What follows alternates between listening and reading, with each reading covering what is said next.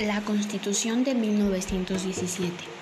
Cuando Villa y Zapata ya habían sido vencidos, Carranza modificó el plan de Guadalupe y convocó a la integración de un Congreso Constituyente para que así la nación pudiera expresar su voluntad de querer crear reformas necesarias de acuerdo a los planteamientos de la Revolución Social. El 1 de diciembre se instaló formalmente el Congreso Constituyente en la actual ciudad de Querétaro. El Congreso Constituyente no contaba con oposición, expresión del constitucionalismo carrancista, división en dos grupos, liberales, moderados y radicales extremistas. No se dio cabina a representantes del porfirismo. El proyecto del primer jefe, Venustiano Carranza, solo pretendía reformar la Constitución de 1917. Cambió de derechos del hombre a garantías individuales, agilizar el proceso penal y la función investigadora queda en manos del Ministerio Público.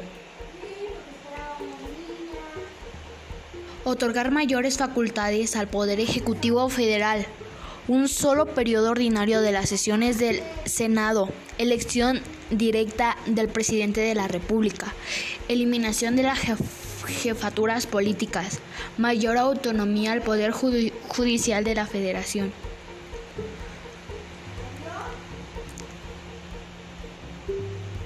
Artículo 3. La educación pública. Sobresalió la postura de Francisco Mujica y su idea radical respecto a que el clero no participara en esta materia. 2. La propiedad y la reforma agraria. El objetivo era determinar la propiedad original de la tierra, aguas, bosques y subsuelos del territorio nacional. 3. El aspecto laboral. El artículo 123 fue presión de parte de la opinión pública y los batallones rojos. Se estableció la necesidad de regular las relaciones obrero-patronales. 4. Relaciones Iglesia. Estado. Artículo 24 y 130. Destacó el criterio de Hilario Medina. Dejó en claro las limitaciones y críticas de sus argumentos. Eran en contra del clero como grupo de poder y no contra la religión, cuya práctica es un derecho básico del hombre. 5. El presidencialismo. Los artículos 80 al 89 se trató de equilibrar, equilibrar la fuerza de mando entre los poderes legislativo y ejecutivo, porque algunos constituyentes consideraban muy peligroso erigir a un presidencialismo desbordante. Froilán prefería un sistema parlamentario. La promulgación de la Constitución de 1917 entra en vigor el 1 de mayo de 1917. 6 de el 6 de febrero se convocó elecciones presidenciales para la República, así como miembros del Congreso basado en esta nueva reforma. Primera magistratura correspondió a Venustiano Carranza.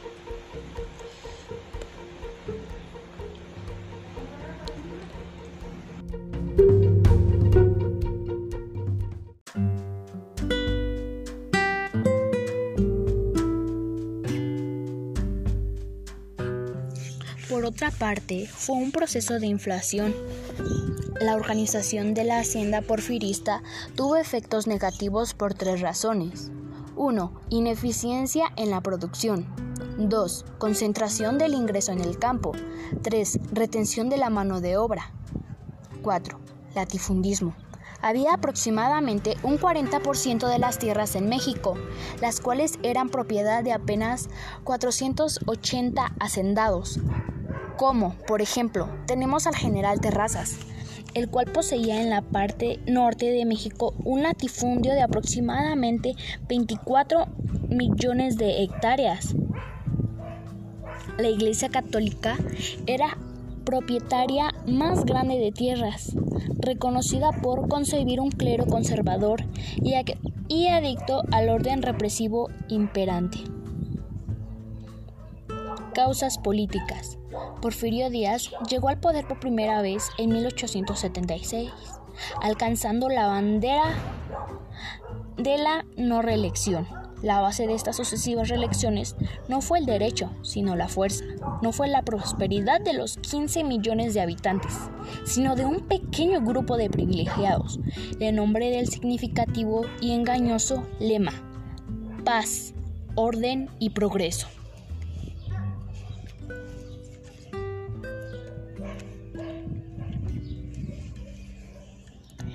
Se llevaron a cabo varias tentativas insurreccionales que luego fracasaron.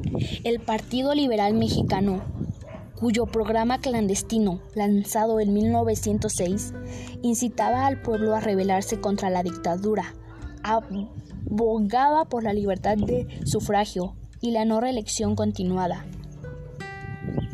Programa del Partido Liberal fue reducción del periodo presidencial a cuatro años, supresión de la reelección para presidente y los gobernadores de los estados,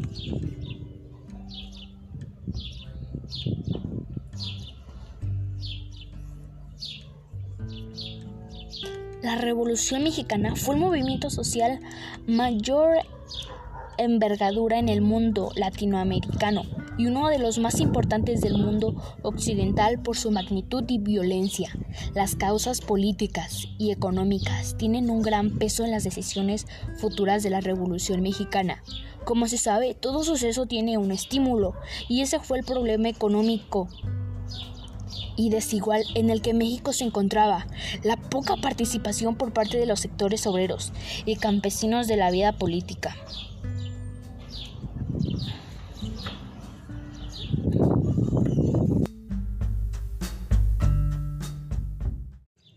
Antecedentes económicos políticos de la Revolución Mexicana. Pensar la Revolución Mexicana es y ha sido un hecho importante de formación de la identidad nacional de los mexicanos. Los objetivos de este trabajo se basan en conocer el marco histórico en el que nace este sistema y los aspectos deshumanizantes del mismo. Este movimiento revolucionario mexicano fue uno de los acontecimientos más importantes de la historia de México, en la cual dio fin a una larga dictadura porfirista. El propósito de este trabajo es dar a conocer lo mejor posible las causas políticas y económicas que, se que dieron origen al movimiento revolucionario de 1910. Este trabajo explica cómo durante los últimos años se dio una crisis económica ligada a fenómenos de inflación, recesión y desempleo.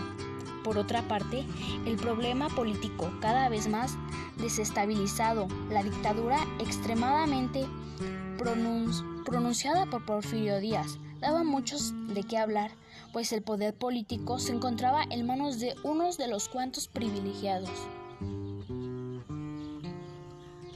Una de las causas económicas fue relaciones de trabajo y distribución de la riqueza. Tradicional hacienda generaba ganancias para su minoría. Grandes grupos de campesinos sin tierra vivían de bajos salarios, que casi en su totalidad debían a la tierra de raya. La caída en los precios de las principales exportaciones mexicanas. La hacienda porfirista fue incapaz de descubrir la demanda interna de alimentos